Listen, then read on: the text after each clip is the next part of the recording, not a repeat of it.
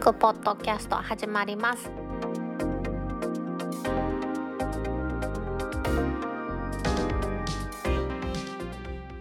2021年2月12日タックポッドキャスト2第132回目の始まりです。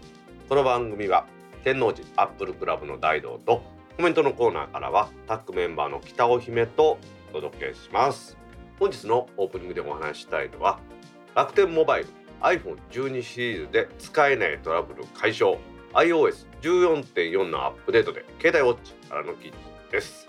楽天モバイルの今話をしましたけれども楽モバ以外でもいろいろな eSIM を使うのにトラブル出てまして代表的なところでは楽天モバイルの eSIM で iPhone で副回線として使ってるという方が多いということでこういうふうに携帯ウォッチは取り上げたみたいなんですけれども2月の5日に楽天モバイルは去年の12月に発生しました。楽モモの回線を iPhone12 シリーズで使えないというトラブルを解消したと発表しました。これ iOS を更新して現状のバージョンである14.4アップデートしてもらうとできるということなんですよね。楽天これ公式に認めてるところでは去年の12月24日に iOS14.3 搭載の iPhone12 シリーズで楽天モバイル回線を副回線として使用している場合データ通信ができなくなると報告していました。14.4にすると再びデータ通信ができるんですけれどもなんか変なこれもトラブルだったんですよね。楽モバを副回線にしてると圏外になってしまうんですよね。副回線側でデータ通信を使ってたので私はトラブルはなかったんですけれどもですけどドコモとかそういうのを主回線データにして副を楽天にすると切り替わらないというようなトラブルだったんですよね。14.4で対応したということでよかったなと思うんですけれどももともとですねやっぱり楽モバも言ってますけれども iPhone の利用については OS やソフトウェアの更新により機能や利用が制限されるということで動作対象化してるということでそれがまあ現れてきたのかなとは思うんですけれどもこういうことがあったら使いにくいなとは思って皆さんしまいますよね。この続きみたいな話で落語以外の話でですよ iOS が14.5になるとリアル SIM で両回線が 5G に対応するというような話が出ています。これはですねすでにデベロッパー版のベータ版の iOS14.5 でそれができているので多分皆さんにも不具合がね大きなものがなければ開放されると思うんですけれども今のところですねリアル SIM で利用時 iPhone12、iPhone12 日本で売ってますのは物理 SIM が1個とデュアル SIM の方は eSIM にしてると皆さん思うんですけれどもその使い方しかできませんからね。その時にデュアル SIM モードでやってますとメインの方でも 5G が使えないということでデュアル SIM にせずにもう1個の SIM をオフにするということをやられてたと思うんですね。さっきの楽天の不具合とまあちょっと関連してるとか似たような話なんですけれどもそれがですねなんとなんと副回線側もオンにしてる。副回線側もあったとしてもですね 5G が使えるようになると今までグレーになってて 5G オンにできなかったんですけれどもいよいよそれができるということですからこれだいぶこれいいんじゃないですか？ってことはラックモバの皆さんが契約の更新しなくてもランリミット5の人は6になってでさらに 5G も使えるようになるということですからもういいと思いますよね。でまあデータも1ギガまでやったら無料になるということですね。その eSIM でね 5G 通信を有効にするオンにするとですね本回線の音声データ音声通話とデータの項目で 5G オンがねグレーアウトしてたっていうのはねみんな衝撃やったんですけどもこれでだんだんだんだん皆さんのいろんなですね使い方に広がってきたなと思いますね。ソフトウェアのアップデートで更新がねされればできるんだと思ってたんですがやっとできそうになってる。これはまだね皆さんできたという話じゃありませんよ。できそうだという話です。デベロッパーバージョンの14.5ではもうすでにそうなっているんだそうですからね。さらにデベロッパーバージョンの14.5ではなんとマスク着用中でも iPhone のロックが Apple Watch でロック解除可能になるということなんですよ。これはすごいと思いますよ。今ですね私もそうですけれども iPhone の Face ID でロックが解けるというね前はね便利や便利やと思ってたんですけど今皆さんマスクしてますよね。家でもマスクしてることが多いぐらいですからロック解除するのにはパスコードで結局やらざるを得ないということだったんですよね。私の家はだから iPhone8 プラ使ってですね8プラスを使ってあれだったらタッチ ID なんで指で認証できるんで顔認証いらないんで便利やと。逆に思ってたぐらいなんですよ。それがですね Apple Watch から Mac のロック解除ができるというのがあったようにですね iPhone のロックを Apple Watch で可能にしてくれると多分ですね、えーと、Face ID のパスコードとかの設定の時に Apple Watch というのが選択できるようになると思うんですよね。まあ、毎回ねマスクを下に下げてですよやってたのがどうにかこれでいけるということですからね楽しみではありますよね。まあまあ何度も申しますけど Apple が決して正式に発表したわけではなくってデルパーバージョンの iOS の14.5今のバージョンは14.4ですけれどもそれでその機能が搭載されたという話なんですね。まあ、ちょっとどの話もねこれ3つねまとめて今オープニングニュースとして取り上げたんですけれどもデュアル SIM で eSIM 使ってると県外に良くなったというかなるという不具合が治りそうだということ。さらに新しい iOS の14.5ではデュアル SIM で使っていても 5G が使える 5G 通信が使えるようになるということですね。これ大きいですね。さらには Face ID を使わなくても Apple Watch で iPhone のロックが取れる。これも14.5で実現そうだというお話なんですね。結局今いろんな料金プランが出てきましてオンラインに特化してると言われてます。ドコモだったらアハン KDDI だとポボソフトバンクだとソフトバンクオンライン。さらには毎日は新しいプラン発表しましたし IIJMU も24日に新しいプランを発表すると言ってます。そして楽天は MNO では珍しく0円のプランですね。まあずっと0円じゃないんですけどね。1ギガまでだったら0円。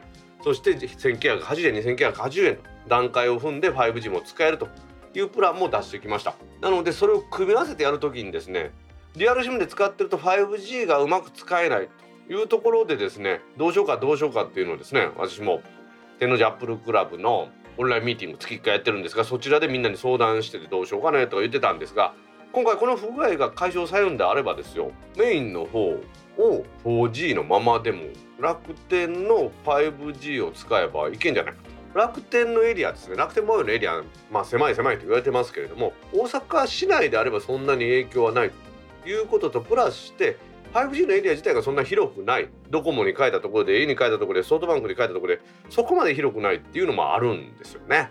ただやっぱりメイン回線はドコモのアハモにしてですね20ギガまで使えるプランにしてそしてその補助的に楽天のアンリミットプランを eSIM で入れておけばそうするとこで1ギガまでだったら無料なので何かあった時だけそちら側をオンにするっていうのも一つの手なんじゃないかなというふうに考えたりしてますね。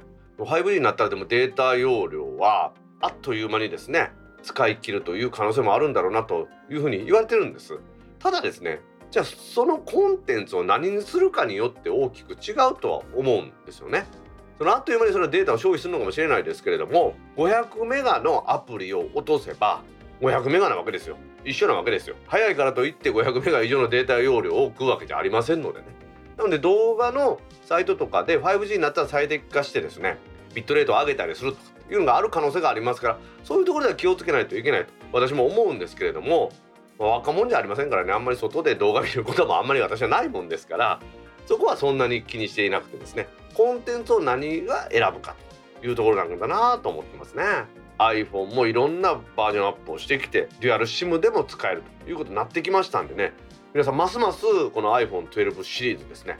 ちょっとお高いんですけれどもプロまで買う必要ないと思うんです。私 iPhone12 で十分だと思いますんでね。おすすめしたいと思います。春からですねいよいよ MNO3 社のキャリアがさまざまな安くなったプランを出してくる。そして MVNO もそれに対して対抗してくる。iPhone ではデュアル SIM で 5G が使えるようになる。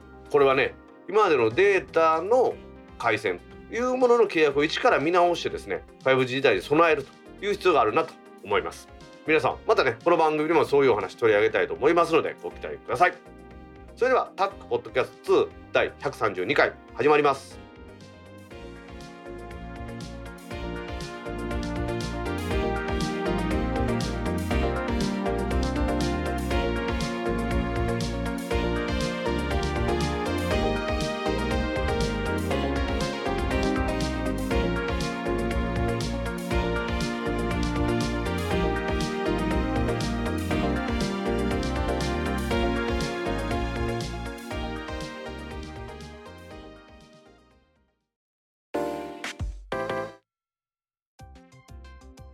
タック公式ツイッターアカウントでリツイートした記事を紹介します。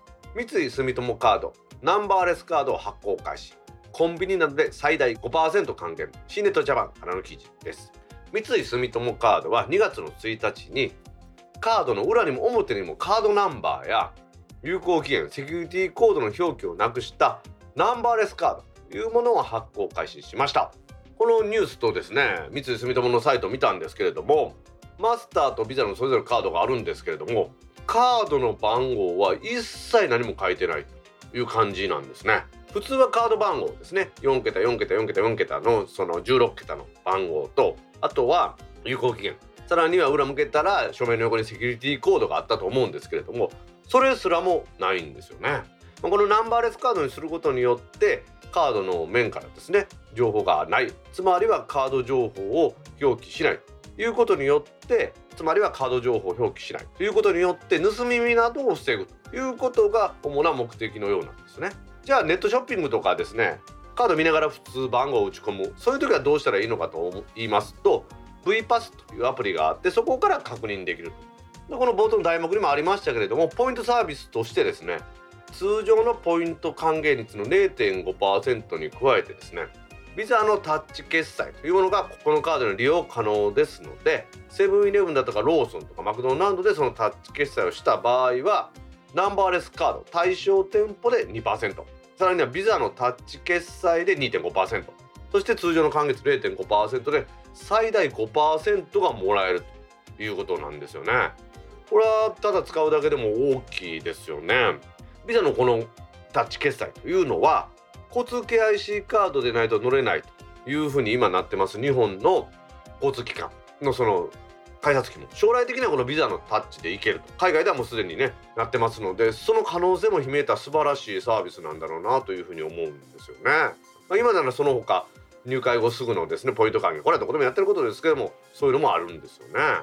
でこの SMBC ですね三井住友系の共通ポイントとして V ポイントいうものがあってその専用アプリも出たんだそうです。これは V ポイントをクレジットカードなんかでチャージして店舗やネットで買い物ができるということらしいんですね。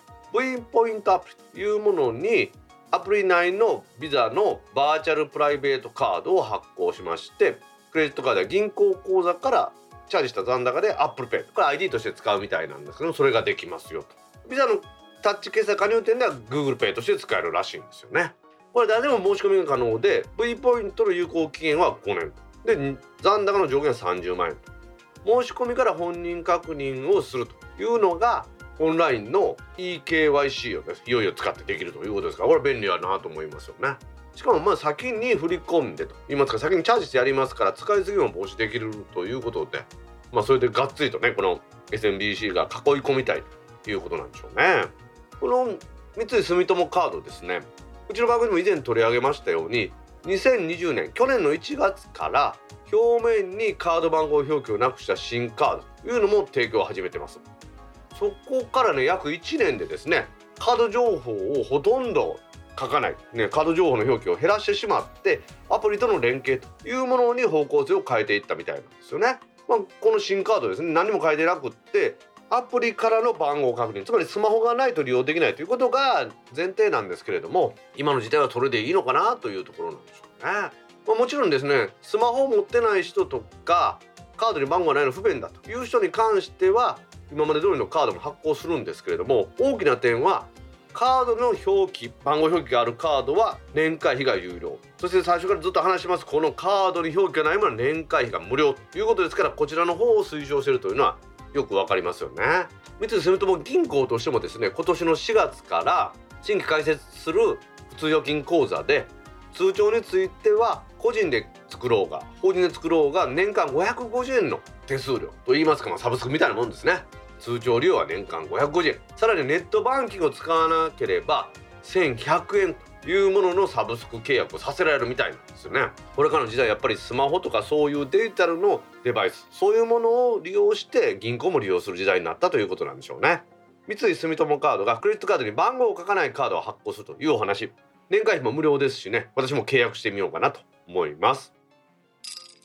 Android 版接触確認アプリココアに障害。検知と通知が機能せず解消は2月中旬予定。シネットジャパンからの記事です。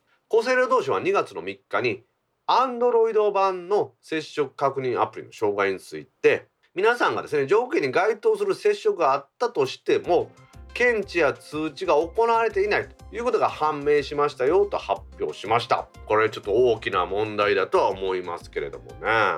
この COCOA というアプリですね。iOS 版と Android 版両方ありますけれどもどういうふうな仕組みでやってるかと言いますとそれぞれのスマホそこに COCOA が入っていてスマホ同士が近くに1メーター以内15分以上の接触があったという場合にどのスマホと一緒におったかというのがずっと記録されてますのである人がある日あ陽性になったということで私は陽性になりましたアプリから登録するとその後データベース上でどの ID とどの ID のスマホが先ほどの条件ですね1メーター以内15分以上の接触があったかというのを弾き出してそしてあなたは陽性者と接触してた可能性がありますよという通知が来るというものが売りだったんですよね。Bluetooth なんかを使ってスマホ同士の接触を登録している。これは分からないように名前とか個人情報分からないようにしている。さらには陽性になった人が自分が陽性でしたといういう仕組み。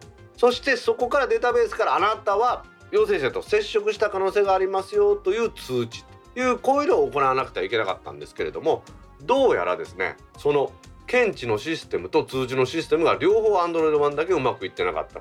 今回判明したこの不具合経緯と言いますのは去年2020年9月28日にバージョンアップした時にですねどうやら生じたんじゃないかというふうに言われています。普通アプリ回収する時はテスト環境っていうですねそんなのを使いまして必要なテスト機能のテストをしてやってくるというのが当たり前なんですけれどもこのアプリの基盤となっています接触通知 API から出力されます接触したよという数値化されたものですねその値の模擬的な検証というものがどうもうまくいってなかったんじゃないかということのようなんですよね。で陽性者と接触したという人がアプリから通知を来なかったということが、まあ、発覚してというかですね申し出たことがあってそこから検証してみたところ発覚したんですよね。さっき模擬的な検証というのの話をしましたけどそこに不具合があったと言ってますが実況を用いて動作検証をやってみたところですねこの接触したよというその値がですね全然違う値で API から出力されていて接触がしたという通知にならないということが分かったんですよね。これはかなりお粗末な感じがしてですね、まあ、この今回の話はねどうやら通知だけだというふうに言ってるんですよ厚生労働省は。なので不具合が解消される4月の半ばまでの間ですね陽性者と1メートル以内15分以上の接触があった場合通知は受け取れないんですけれどもずっとアプリを消さずに置いといてくれればですねその情報はちゃんと残っていてですねいずれまた生かすことができるというふうには言ってるんですけれども1月末のですねダウンロード件数は2484万件そして陽性者の登録は10万飛んで177件と皆さんね活用結構してくれてるんですよね。しかしそれがうまくいってなかったというのは本当にお粗末ですよね。私も iOS 版使っててもう不具合ないかなと思ってたんですけれども先生タックのメンバーとちょっと話す機会があった時に何日間皆さん接触が確認されてないですかっていうのは200何とかっていう人がほとんどだったのに私100何日でどっかで勝手にですね利用日数のカウントがゼロになってるんですね他の人も勝手にゼロになっててめっちゃ短いという人何人かいましたんでもしかしたら iOS 側にもそんな不具合があんのかなっていう気がしてしょうがないんですよねまあまあそれがアプリの特性なのかもしれないんですけれども何時間継続利用したっていうのが出なかったとしてもねちゃんと接触したということが出さえすればこのアプリの目的が達成されてるわけですからそんな目くじら立てる必要はないと思いますけどもなんか気持ち悪いなっていう感じがするんですよね。まあ、しかしながらですね通知は受け取れませんけれども継続して利用することで接触の記録というのは続けられるということですから不具合の解消というものを待ってですね皆さんこのアプリを有効に利用してもらいたいと思います。もう二度とこういうことがないようにしてもらってですねココアのこの接触アプリこれが有効に使われて我々の感染の拡大が防げたらいいなと思います。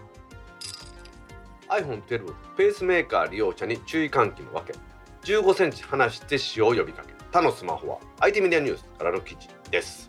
アップル自体がですね iPhone12 シーズンについて端末についての磁石やその電磁波が医療機器に干渉する恐れがあるということで15センチ離して使用するように注意喚起したということなんですがこの話今のところですね日本国内で全て携帯電話っていうのは15センチの距離を取るというふうに多分ガイドラインがなってるはずですのでのなんでこれがなんか特出しされて報道されてるのかっていうのはよくわからないんですけれどもこの件についてもこの記事をきっかけにですねちょっとお話していきたいなと思いますね。アップルが言ってますのは iPhone12 は磁石のがついてるということとまもちろん携帯電話で電波が出るということで埋め込み型のペースメーカーだとか除細動器などの医療機器に干渉する可能性があると別に磁石がいっぱい増えたから干渉リスクが高まるということはないんですけれども安全確保のために医療機器との距離を15センチ。ワイヤレス充電ですね。マグセーフで充電してる時なんかは30センチ以内に近づけないでというふうに言ってるらしいんですよね。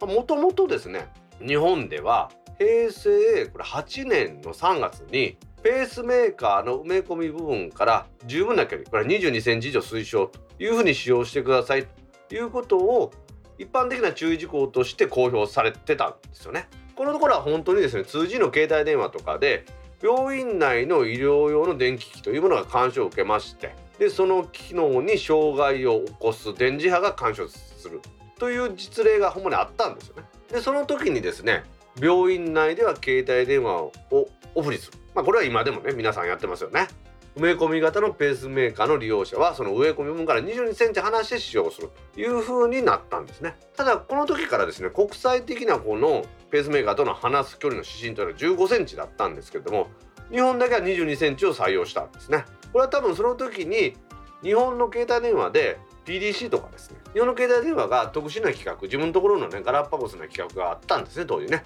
その後平成12年に埋め込み型の心臓のペースメーカーの安全の国際規格というものが作られまして携帯電話に関しては国際的指針の15センチの距離で影響を受けないということが、まあ、ペースメーカーの必須条件になったとようなんですよね。この15センチの距離を取った時に誤作動しないというものが大事であってそれを満たさないものは厚生労働省がもう埋め込み型ペースメーカーとして認可しないというふうになったのでこれでもう全てのペースメーカーが15センチの距離で影響を受けるようになったということらしいんですよね。で平成25年以降ですね15センチにもうなってるということらしいんですね。だからねもうもともと別に15センチなんですよ。今回わざわざこんなこと言われてるというのはやっぱりこのマグセーフなんかで充電した時に30センチは離してほしいということを言ってるというのが大きな話なんですかね。この記事によりますとソニーのエクスペリアだとかシャープのアクオスは15センチ以上って書いてあるんですけれども Google の Pixel 5やサムスンの Galaxy は具体的な距離を記載してないということなんですがもともとその日本で売るものというような15センチという指針がもう決まってるわけです別のものでですね。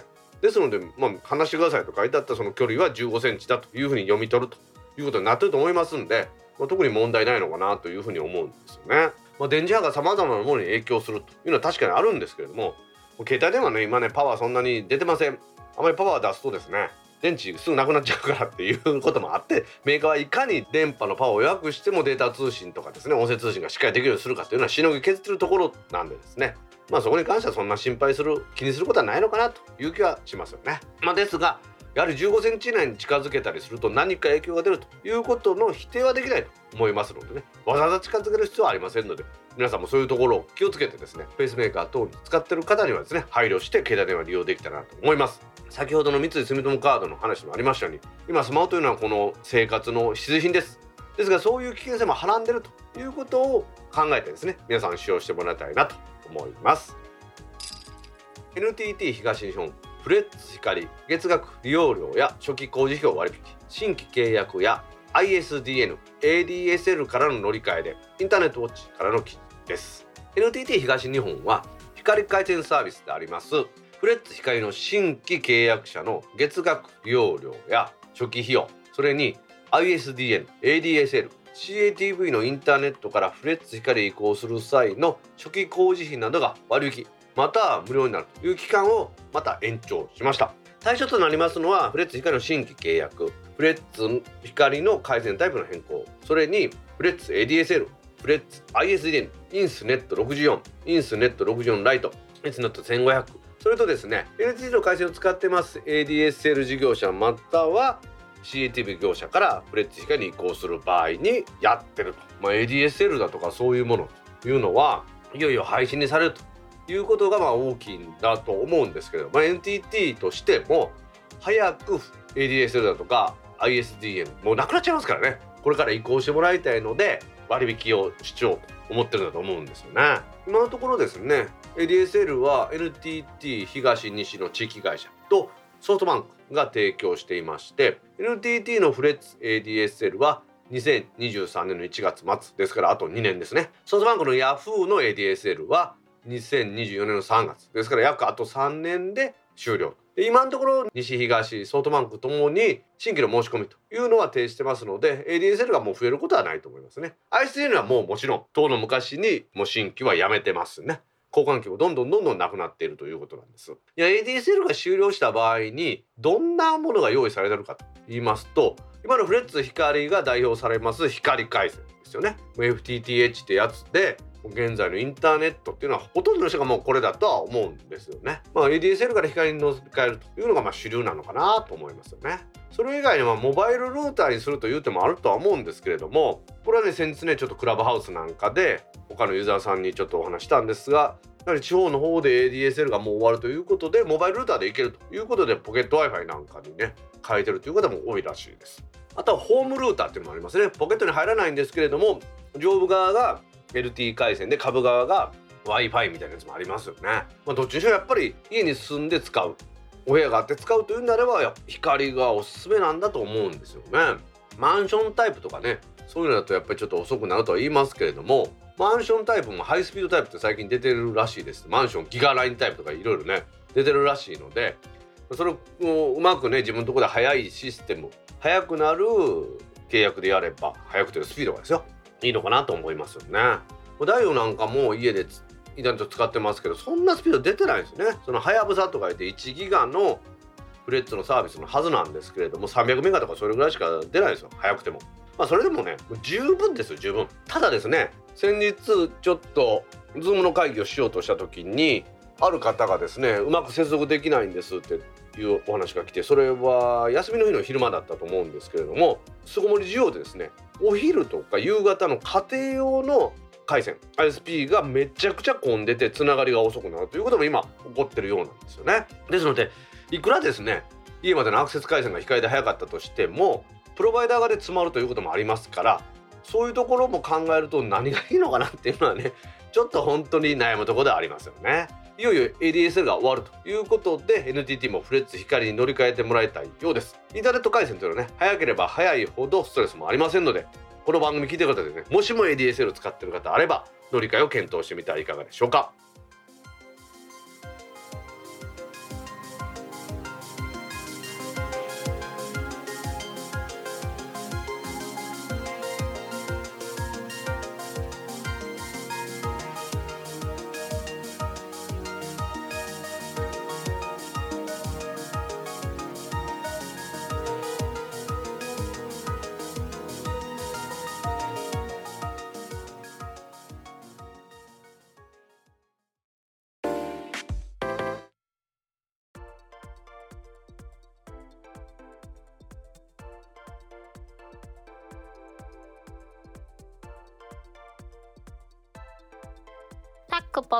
ッドキャストにいただいたコメントを読んでいくコーナーです。このコーナーからはタックメンバーの北尾姫とお届けします。皆さんコメントありがとうございます。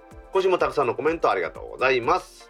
ツイッターでハッシュタグタックキャストとタック宛てにツイートいただいた中から一部を紹介します。はいお願いします。この料金体系は最強なプランだと思います理由は 1GB 以下ならば0円ってことは持ってるだけだとお金全くかからないってことなので解約しなくても0円。でも電話はかけられるということになるのでこれで1年経って解約する理由がなくなりました。大道さんは解約どうしますか？信玄さんから2月3日9時35分にツイートいただきました。はい信玄さんコメントありがとうございます。ありがとうございます楽天のアンリミットプラン6のお話ですね。ふんふんふんふん。1ギガまでは0円。20ギガまでは1980円。で20ギガ超えたら2980円になりますよっていう話ですね。で 5G も使えますから、まあ、どうしようかなっていうところで私は姫と一緒に春になったらアハモに乗り換えようと思ってるじゃないですか。その時にもう一枚のこの SIM を楽天にしてこれを解約しないでおこう。あれ実はニュースのコーナーでも言ってるんですけど iOS で使ってると iPhone ですね。うん。5G がデュアル SIM だと使えないっていう不具合が出てたんですね。だから 5G をオフにしないとうん。2枚の SIM が使えなかったんですけど、いよいよ間もなくバージョンアップしてそれが治るという話ですからデュアル SIM でどちらも 5G 運用ができるということになりそうなんですね。へえいいね。だからメイン SIM はあのオンラインプランと言われる20ギガの2980円のやつにしてうん。サブの方はこの楽天を入れておいて20ギガオーバーした時だけ使えば、まあ、重量制みたいな感じで使えるかなと思うんですよね。うんうん楽天はこれでみんな解約しなくなるだろうって言われてるんですよね。うんへえ。みんな1年ただ解約しようと思ってたはずなんですよただじゃなくなるから、うん。だけど1ギガまでただやねんやったらまあ契約置いとこうかってなってそこからまあ使ってくれる人も多いだろうなっていうことで楽天の作戦なんでしょうね。うん。うまいことやっとるね。うまいことやっとるわほんまに。うんうん携帯電話データ通信料金改革元年みたいになってますんで楽しみです。はい。というわけで信玄さんコメントありがとうございました。ありがとうございました。続きましてクラブハウスに対する姫の憎悪がよくわかる楽しい配信でした。クラブハウスの CEO が Android 開発者を募集しているというニュースを見ました。Android 版はもうちょっと先でしょうね。ひろふわさんから2月5日5時16分にツイートいただきましたはいもう一ついきましょはい、クラブハウスが招待制と聞き、ミクシーを懐かしく思う美人ポッドキャスターさんが始めるまで私は待ちます。マイネオさんの新料金プランに申し込み完了、曲げた上腕二頭筋、おまけコーナーの猫ちゃんに癒されました。ブラフォード2さんから2月5日6時4分にツイートいただきました。うはいもう一ついきましょうはい。クラブハウス全然つながらなかったり落ちたりアプリが不安定ですがそこが面白かったりします。みどりんさんから2月5日8時53分にツイートいただきました。はいロアさんプラさんみどりさんコメントありがとうございますありがとうございます。皆さんクラブハウスネタ楽しんでくれたみたいですね 本当に象しかないわ。うんまあブラさんはまだやれへんって言ってますけどねうんうんうん。まあアンドロイド版が出たらまたドーンと広がるやろうなと思ってるんです私はね、これまた全然つながらなかったりもっとするんじゃん。まあ、サーバーが増強されてくるんだとは思うんですけどねうん。9時ぐらいになったら不安定になってうん。どんどん落ちるっていうのはありましたけど今ほら飲食店がまず外で飯食うても7時まででしょラストオーダーうん。だから8時にもう帰らなあかんじゃないですか閉店うん。家帰って9時ぐらいからみんなやりだすんかなっていうことなんでしょうねはあ確かに。いや本当ねこの前うちの近所のサウナ行ったの1000日前のねうん。仕事終わってサウナ行ったらやっぱり早ついても5時過ぎからじゃないですかサウナに入るのに、ああよしサウナ入って帰り飯でも食おうかと思ったらですよみんなもう閉まってるんですよ。あわあわってなってですねしょうがないんでウーバーイーツで頼みました、あそっか。うん。持ち帰りはやってるんですよね。ああそうなんや。まあ要は人と人の接触を防ぐことが目的だから飲食店に閉めてもらうのが目的ではない？だと思うんですね。クラブハウスであの電気屋ウォークの太一さんとかとよく話するんですけどへえ。はい、タイさんも私もほら家で勤務してそれ終わったらせーので入ってくるような感じでよう喋るんですけどうん。タイさんもウーバーイーツを多用してますね あとはねひまちゃんとかも話電気屋オーガチームと話すること多いんですけどへえ。ひまちゃんがこの度ね山小屋っていう新しいポッドキャスト一人で始めましたよね聞いた聞いた聞いた。ちょっとこれからが楽しみだよね。まあね第1回ということでなんで山のね趣味を始めたかっていうところでまだ本格的な山の話になってないんですけれども、まあ、楽しみでしょうがないですね。なんでポッドキャスト始めたかとかね。そうね。ポッドキャストはね、やっぱりそういう意味ではリアルではない代わりにツイッターとかで、ひまちゃんもねツイッターで皆さんからもツイッターでこういう風にいただいてますんでね、本当楽しいうんメディアですよね。確かに。みどりんさんもね、スクラブハウス入ってもらいました。みどりんさんは多分私が招待したと思います。へえ。はい、誰が招待したかね、その人のアカウント見たら見れますんでね、面白いですね。まあ私も招待してもらおうと思っててんけどね。入ったらすぐ招待するで。もう絶対せえへん。え実はさ、iPad でできんねんけど、絶対せえへんって決めてん もそう個人ならんとさ。ねね、また機会があったらやってみんなでお話ししましょう。う。でも意外とクラブハウスは広がりが早い気がする、SNS 時々投稿したりしているぐらいのレベルの人たちもなんかクラブハウスを始めたりしてる。おーなるほどね。サウナでほらいつもワイドショーとか見るんですけどあんなに言ってましたね。やっぱりこの招待制っていうのがプラさんも書いてくれてるようにミクシーがバーンと爆発的に広がった時もそんな感じだったじゃないですか。私リアルタイムじゃないんだよね。ちょっと収束しつつある時に初めてミクシーの存在を知ったからえーそれ若いっていうのをアピールしてるってこと？その時時期にちょうど IT 企業に入ったから。ああそういうことか。それまではあんまりそういうのは興味なかったわけね、うん。だからそこに入らなければこのポッドキャストもなかったしおう。こんな楽しい世界があるっていうのも知らなかったなと思って。姫はあの IT 企業に入ったからこそわしと出会ったもんね。うんそう。ベンダーさんやったもんね。いかつそうなスタッフに声かけられたもんな。え？いかつそうなスタッフは全然私に声かけてこうへんかったで。あ怒ってる。また怒ってる。またお荒ぶっておられるありませんか？姫のこと綺麗な人やなと思ってすぐ声かけたよ。あはい。まあそんな私ももうあれですからね。この原稿も老眼鏡かけないと見えない年になりましたが。一緒に年を刻んでいこうね。リスナーさんも含め。そうやね。はい。まあその自分の楽しめる範囲で楽しんでいったらいいと思いますんでね。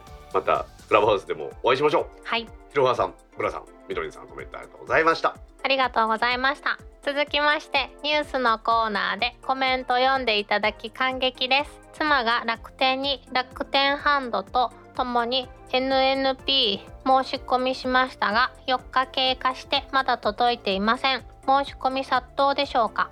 あと私の周囲の方々はほとんどが月間 1GB 以下キャリアメール派家族割のシニアが占めています。萩山の一夜さんから2月5日6時30分にツイートいただきました。はい萩山の一夜さんコメントありがとうございます。ありがとうございます。ニュースのコーナーで萩山の一夜さんのコメント読まさせていただいたんですよ。これちなみに私一回読んだよねやっぱりニュースのコーナーに持っていくわって言ってカットされたやつやろ？カットって言い方やめてもらっていいですか？うちのねその皆さんのコメントの特徴っていうのはまず番組を聞いたコメントと私が大体毎日毎日そのニュースリツイートしてるじゃないですか。うん。それに対してお返事いただくことがあってそのお返事いただいたところがそのリツイートしたところがねうん。番組のニュースと取り上げられることも多いもんですから、まあ、紹介したくなるわけですよニュースの方でほうほうほうほう。もうちょっと早い段階で気づいてほしいよね。番組の構成が悪くて申し訳ありませんでした。いいえ。影山の一夜さんもやっぱり1ギガ以下の方が多いと書いてますけど狙いというのはそういうことなんでしょうねと思ってね。うん。結局やっぱりデータの通信なんてですよ。メールちょろっとやるだけっていう人がスマホ持ってても多くてですね。でキャリアメール使ってて家族割っていうシニアの方ですね。うちのおかんなんかもそうですけど。うちのおかんなんかもわしのもう何 IIJ のファミリーシェアプランの SIM の中に取り込んで渡そうかなと思ってるぐらいですもんね。いや私もさ会社今在宅勤務多いやんか。会社の女の子が新婚さんやねんけど、よくよく話を聞いてみたら夫婦で自宅の w i f i 5ギガやねんって。えすごくないですか？5ギガすごくないですか？みたいな言い方してきてんけど。じえ自宅の w i f i の契約っていうのはポケット w i f i かなんかなんかな？かなあ分からん。だから余裕でしょって。なのにつながもうなんかつながりにくいんですって言ってて。え？5ギガってそんな仕事でその容量あるんかな？しかも夫婦2人でと思って。そんなもん？使い切るやろ。普通の人のイメージがちょっと違うんやろうなと思って、わし大体そのスマホとかみんな合計でうんモバイル通信で500メガぐらい使うで1日。まあちょっと使い方が特殊やんか。そう。それモバイル通信やからやろ？1日、うん、1ギガぐらい使ってんじゃんか いつかでなくなるやんそのうち。いやでもパソコンでテレビ会議してんねんで。うんうん。ちょっと衝撃やって。え 5, 5, 5ギガと思って。桁間違えたかなと思って君はどうなん？家のまあ w i f i で？うん。どうにか会社と仕事するのは問題ない、いやーでもテレビ会議はやっぱりちょっと難しい時あるね。まあ、ほんならもうマンションタイプでもええから自宅用に光を引くのがいいのかもしれんね。うーん。なんかね4時3時とか4時ぐらいが一番混むねん。それねなんか最近巣ごもり需要でなんか ISP がめっちゃ混むっていう話は聞きますわそういう意味ではねその世の中の皆さんのネットワークの使い方っていうのも変わってきてるんかなっていう気がしますよね。はい。楽天に関しては今回ですね MNP で萩山の一夜さん申し込んだということですけどクラブハウスやっててもい。ろんな人が私の話を聞いてそういう話がまあどうしても商談されるじゃないですかクラブハウス上でも、うん、3人ぐらい申し込みましたよ私の紹介で。そういう商売始めてみたら？いやそういうのはね欲がないからみんな紹介しけって言うんですよ。欲が出たら紹介してなんてみんな言わないです。まあそもそも副業禁止やんか。まあそうね、はい、はい。ありがとうございます。というわけでいろんなデータの利用の仕方あると思いますけどね。1ギガ以下だったら本当にこの楽天モバイル特化だと思います。はい。萩山一也さんコメントありがとうございました。ありがとうございました。続きまして姫が荒ぶっておられる。フライングゲットに思わず画面を二度見。朝通勤の楽しみに我慢我慢ぶっ飛びロマンスカーはホームで特急券買うシステムなんですがそこにスイカが使えないので行きも帰りもお酒買うにもお財布出したくない私としてはイラッとするのです。通勤というより出張ですね。サカゼプラスさんから2月5日9時47分にツイートいただきました。はいプラさんコメントありがとうございます。ありがとうございます。もうちょっとぶっ飛びはあの心込めて言ってもらっていい？でも拾ってもらえてだいぶ嬉しかったんで。ほんま？ぶっ飛び語源がわからなかったから YouTube 見たよ。え？宮沢りえが出てきたで。めっちゃツルッツルやろ？今なんかねもうお年もめされてだいぶなんか細くなってますけど当時はプリップリの女の子でしたね。ねパパンパンだったよね。サンタフェって18の時やねんなあれ確か。あれのだいちょっと前だよねでもね。フライングゲットですよ。AKB なんでやねん。同じこと2回も言うな。カットされるからもう一回言ったろうと。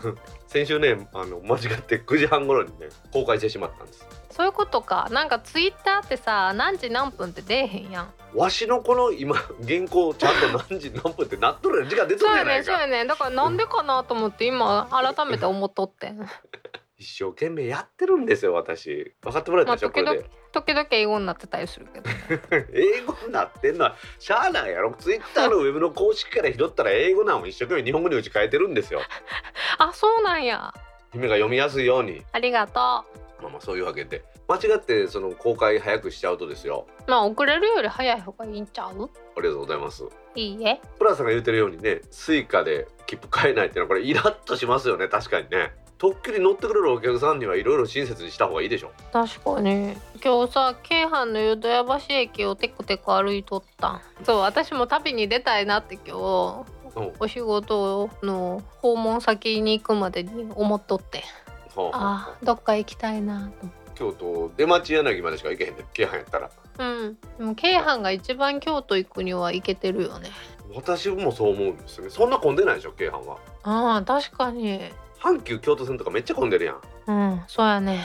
そうみんな電車待ちしてるやん座りたいから。でもどどの列に並んだらいいんか分かれへんから ちょっとどそわそわするよね。わし阪急の京都線避けてるもん。怖いから。なんか乗り方わからんから阪急の。なんかさあの電車によってさいろいろ決まり事そうそうそうそうそうそう。まあ別に普通に常識的なことやってりゃええんとは思うんですけどね、まあ、小豆色の電車気に食わないですけどね。いいやん高級感あって。シートも阪急はいいねんで。青のりみたいな色したシートやろ？え？でも最近青のりじゃないやつもあるで。あとなんかなんとかトレイン。なんとかトレイン京とれいんやろ。そう。知らんの？か 京とれいん乗るんやったら今言うた話や。京都行けたら京阪乗れすいません。わしが荒ぶってしまいました。申し訳ありませんでした。はい。そういうわけでプラスさんロマンスカーねいずれスイカに対応することを祈ってます。はい。はい。プラスさんコメントありがとうございました。ありがとうございました続きまして天王寺アップルクラブからクラブハウスを招待していただきありがとうございます。リアルタイムだとなかなか時間が合わなかったりしますが楽しもうと思っています。イクラムさんから2月5日11時21分にツイートいただきました。はいクラブさんコメントありがとうございます。クありがとうございます。ラブハウス招待させていただきました。うん もういいんちゃう？クラブハウス話。もう散々喋ったで。さらっといきます。さらっとこの話ね。姫と二人揃ったら多分みんな喜んでくれると思うよ俺は。いやや。電気屋のコーヒーさんとタイさんとひなちゃんが揃ったりしてみんな喜んでましたもんやっぱり。いやーいいなそのメンバいいでしょ？うどちゅるの翔ちゃんが来てくれた時もみんな喜んでたうどちゅるやうどちゅるやってみんな喜んでましー おどちゅるたうどんチュル聞いてたか？じゃあ。うん。だってそんなにうどん好きじゃないもん。いやうどんは関係ない。うどんチュル別にうどんの話してないから。え？うどんの話じゃないの？私違うどんのうどんについてずっと喋ってるんだと思っ違たう 違う違う違う違う。うどんの人って勝手に思っとってんけど。違う違います。うえどんチュルチュルーって何杯目っていうのやってるけど別にうどんの話じゃないですよ。あの IT 系の話ですよえ私多分翔ちゃん大道さんより長いねん付き合い。えそうなん？で翔ちゃんもアンドロイドユーザーやんか。マンドルでだとね。最初の頃なんか iPhone がバッて爆発的に広がった時に2人で「アンドロイドだよね」っていう話で盛り上がっとって。でも翔ちゃんクラブハウスに入ってきたんで iPhone ユーザーですね。ほんまや。これ以上続けると姫が怒るんでもうやめておきます。というわけでイクラムさん、はい。コメントありがとうございました。ありがとうございました続きまして第131回を農作業しながら聞きました。姫がむっちゃ怒ってる。まあそうおっしゃらずに Android 版も準備は進んでいるようなので今度一緒にお話できたら嬉しいです。ベータ版 APK も出回っているようですが動作がどうなるのか検証できないのでリンク貼るのはやめときます。秀則3号さんから。2月5日5時10分にツイートいただきました。はいひのりさんコメントありがとうございます。こありがとうございます。れアンドロイド版準備進んでるってよよかったね。まだ続く？でも確かにわかんねんわかんねん。アプリの受託開発をしている会社にいた私としては Android 版のアプリの対応が大変なのもよう知ってんねんで。うん。でんねんけどさ Android と iOS しかないわけやんか今ほぼほぼ。まあそうねブラックベリーとかもないですからね。ってなったらだよ。はい。片方だけってちょっとどうかと思うよね。まあそうねココアもアンドロイドと iOS 版両方ありますからね。まあアうんンドロイド版のみに不具合出ましたけどね、なんや付け足すことかそれ。え怒ってるんですか？Android はねいろんな端末に対応してるから大変だよね。共通項みたいなの見つけて作るんでしょ？やっぱりアプリも。うん。大変でしょうけどね。でもまあ使えてみんなで楽しめたらいいですよね。まあせえへんけどな。ちょ待って。もうそう言わんともうな。アンドロイド版来たらすぐ招待するから。iPad 版ありますよ iPad 版。iPad にインストールして SMS は Android の番号で受けてコードだけ Android で受けたやつを iPad に入れたら使えますよすぐめんどくさいわ。はいそうおっしゃると思っておりました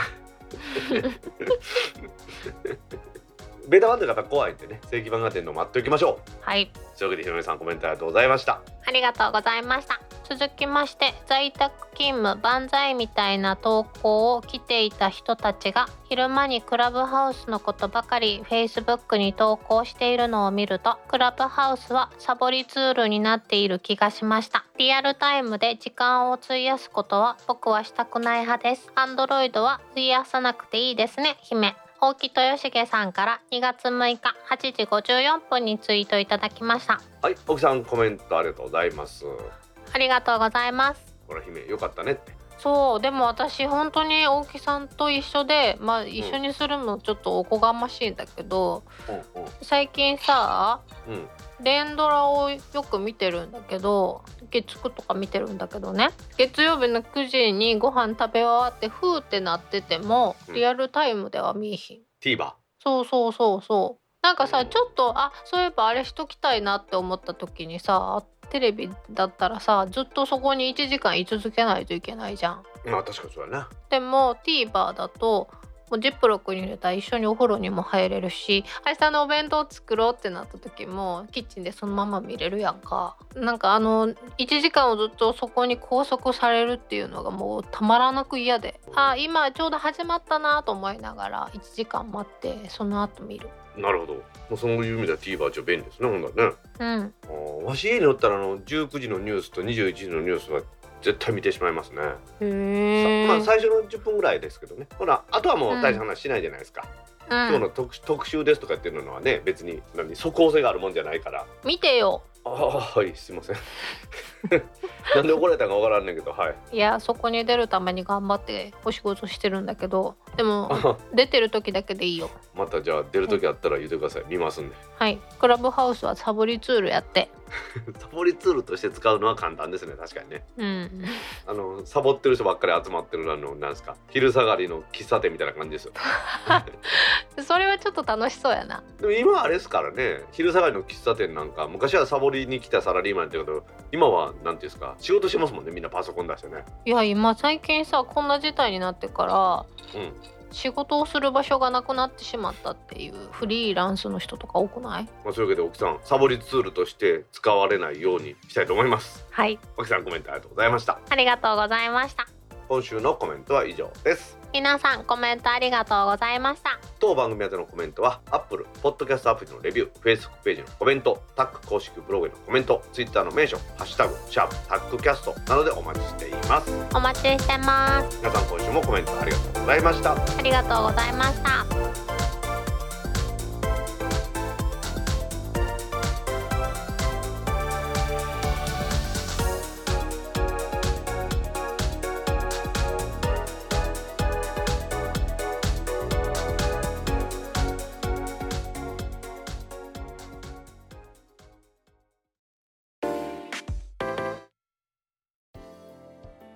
タックポッドキャスト2第132回もエンディングを迎えました。はーい今週はですね SNS からですね個人情報がバレるというようなお話をしたいと思います。はい。SNS で個人情報を探る特定代行や犯罪のリスクも IT メディアニュースにあった記事なんですね。これ SNS なんかに公開された情報を手がかりにその投稿した人の住所などを特定して報酬を得ます特定代行屋と呼ばれる人たちがいるそうです。うん。あの SNS でね怖いなと思うところの一つですよね。うん。SNS の普及によって個人情報といいますかその人の生活情報ですか？その立ち寄り先とか、うん。そういうものが容易に入手できる。逆に言うと容易に皆さんがそれを上げてしまうことがネットに上げてしまうことができる。そういうことになってストーカーなどの犯罪行為が助長される恐れがありますよというふうにこの IT メディアの記事では書いてありますね。はい。今出勤は3割以下にしましょうとかいうことで家でねお仕事してるとかいう方とか家に待機してるという方も多くなってこれまで以上にその家からの情報とか上げてしまって個人情報が特定されやすくなってると言いまし皆さん SNS でのね、その情報を上げるのは注意しないといけないなというところですね。うん。姫なんかあれでしょ？食事とかしてもリアルタイムで上げないようにしてるでしょ、これなんか SNS を始めた時に、うんうん。それこそ S- IT 企業に入った時にそれだけはするのやめた方がいいよって言われて忠実に守ってる。あのリアルタイムに上げると、あのユーザーさんとか会社のフォロワーさんがそこに突然現れたりするからやめときって女の子やからって言われて。特に姫なんか綺麗な女性でやっぱりそのどこ行ってもね「あ姫姫」って言われるようなタイプの人ですか？らその気ぃつけなあかんっていうのはやっぱあるでしょうね。でやっぱりその女性に対してそういう感情を抱くというわけじゃ感情を抱く抱かないは別としてそこの場に行って一緒に時を過ごしたいっていう男性はやっぱ多いですじゃないですか。うんでそこでその感情がもつれたりしてなんか変な感じになるってことはあんのかなと思うんですよね実際にね。多分でもそれは女性だけじゃないと思うよ男の人にもそうやと思うで男の人に対して女の人が追いかけるっていうパターンもあるやんか。こんなんあるかな？あるある。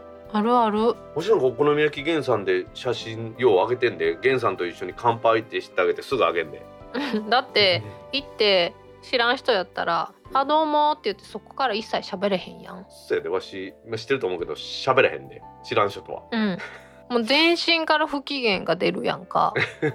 不機嫌という言い方やめた方がいいんじゃないですか。喋りかけるなオーラって言ってもらった方が正しいと思いますよ。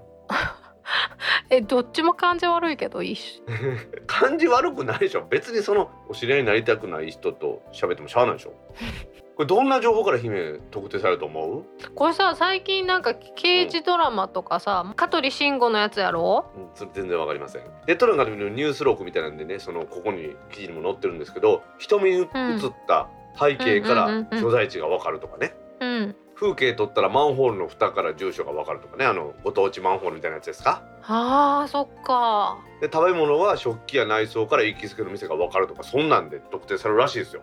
うんでもこれさ SNS に上げる写真でさ瞳に写ったんやけどこれあれやで。カメラが高級やからこうなるんよ。あ。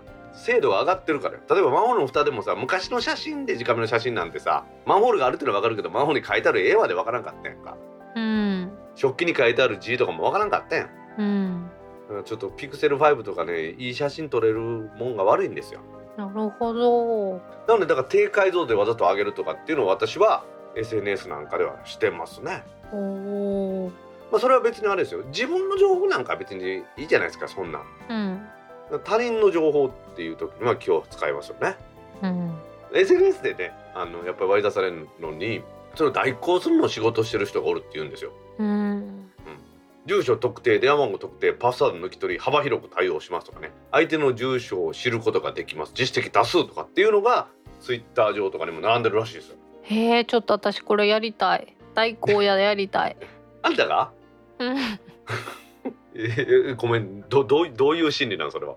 えだってさ、うん。こういうの調べるのめっちゃ楽しくない？いや俺は全然楽しいと思わない。それで生きていけるねんで。報酬はでも小遣い稼ぎで。5000から2万円程度で。いいの？うん。いいやん副業で。依頼者から依頼をされて支払いをしてもらって調べるってことですね。うん。でも実際問題ですよ。代行しますって金だけ受け取って何もせえへんっていう人もあるらしいね。いやでも嫌だな。嫌だなやっぱり。行政書士みたいな感じやんこれ。探偵じゃないの探偵。なあ。松田優作の探偵物語なんかまさにこの SNS のない時代にそのいろんなとこ聞き回って人特定したりしとったやんか。昭和。昭和。最近なんかそういうドラマ結構多いね。ん香取慎吾の、うん、警視庁し指殺人対策室っていうのも SNS で炎上させたきっかけの人を逮捕するみたいな。ちょっと情報が不十分でわからんけどそうなんや。SNS 上とかで起こったこの犯罪行為とかを取り締まるような部署ってことでしょ？それ。ちゃうの？そうです。あとねナイルパーチの女子会もそうやで。そうやでってちょっと違うけどナイルパーティーの女子会って生まれて初めて聞いた言葉なんですか？それなんですか？好きなブログがあってそこの管理人さんのことをだんだんだんだんストーカーしていくっていう話やねんけど日記に出てくるあそこのお寿司が美味しいとかだんだんだんだん家を突き止めたりとかすんねん。あーまさにこれですね。これは代行屋にやってもうたけど自分でやったっていう話ですねそれはね。うん、自転車に乗っている時のマンションの壁の具合とか追いかけていくねん。まさにそのこれは代行屋でやる今日は話で代行屋を頼まず自分でやる人がやっぱおるっていうことなんですねそれはね。うん、だから簡単にできるよね。っていうかそういうところを見ていったらお家とかわかるよっていうの教えちゃってるってことやんか。でもそのあこの写真見てあ今ここじゃないかなと思って Google の何？ストリートビューとかで見たらねすぐ分かっちゃうじゃないですか、確かに。うん、なので姫なんかもだからマンションのね写真とか撮ったらすぐ分かっちゃうと思うよ。うん。まあそのやっぱりこの特定をするということね。それによってその被害を受けるという人がやっぱり多いみたいです。特に女性でストーカー行為とかそういうの多いみたいですからうん。気を使って SNS を利用していくということが必要なのかなとは思いますよね。大学側にこれ頼む人は犯罪行為でしょ。それ自体が、そっか。うん。私はそう思いますけどね。うんなのでまあまあこれは SNS 上といいますかこれからの社会としての問題ではないかというふうに私は考えますね。まあその住所を知ってるぞって言ってそれをねネタにゆするとかっていうのもこのニュースに書いてありますけど SNS を利用していくにあたっては情報の扱い方まあ扱い方というよりはその自分が特定されるようなことそれが困る人はやめた方がいいんでしょうね。なんかでもさちょっと学校教育とかにも組み込んでいってほしいよね学校教育というのでは今はそういうのね SNS で出会った人と会ってはいけませんとかいろいろ教えてはいけませんっていうのはもうやってるみたいですよ。あそうなんや。うん、だから逆に言うと彼らにとってはそれが今当たり前の社会じゃないですか。私らの頃で言うたらその知らない人についていってはいけませんっていうのの教育と同じことだと思いますよ。はあなるほど。ついていてないよね。まあついていけてないってことはないんでしょうけどその時代時代によってその気をつけなあかんことは違うということで今の時代ではこの SNS 上にアップするような情報で個人が特定されないように気をつけましょうというような今日は意味で取り上げました。うまくまとまったね。いやいやいつもちょっと待ってて。いつもうまくまとめとるやないか。そうやね。それいつもちょっと尊敬してんね。んちょっとだけやけど。そうね。尊脱線させるのも大道さんやんか。うんだからなんかプラマイゼロみたいな感じやけど。ちゃんとまとめることは頭の中にあってこの原稿も作って喋ってます。はい。もういいかなと思って。もう褒め切ったな。今日の仕事終わったわと。では皆さんも気をつけてくださいね。はい。それではタックポッドキャスト2第132回を終了します。はーい。次回のタックポッドキャスト第133回は週2月の19日の金曜日に配信する予定です。はい。では皆さん来週も聞いてくださいねぱいにゃー。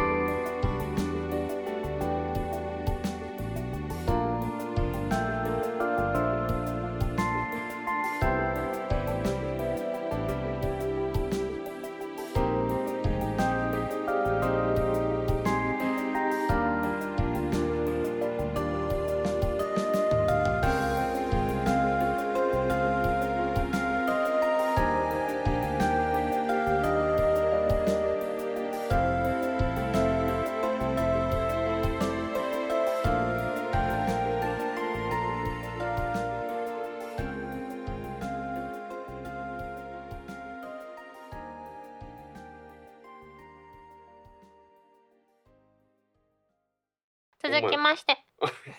何やねんな。ごめんなさい。お願いします。この料金体系は最強なプランだと思思います。うん、もう一回。いいどうぞ。この料金体系は最強なプラン、うん。この料金体系は最強なプラン、なんで？うん。最強なプランだと思います。理由は 1GB 以下なら0円ってとこ、うんうんちょっとポジション変えるわ。理由は 1GB 以下ならば0円ってことは持ってるだけだとお金全くかからないからない。全くか、うーん、読みにくいぞ。なんでやねんなお金全くかからないってことなので普通やんけ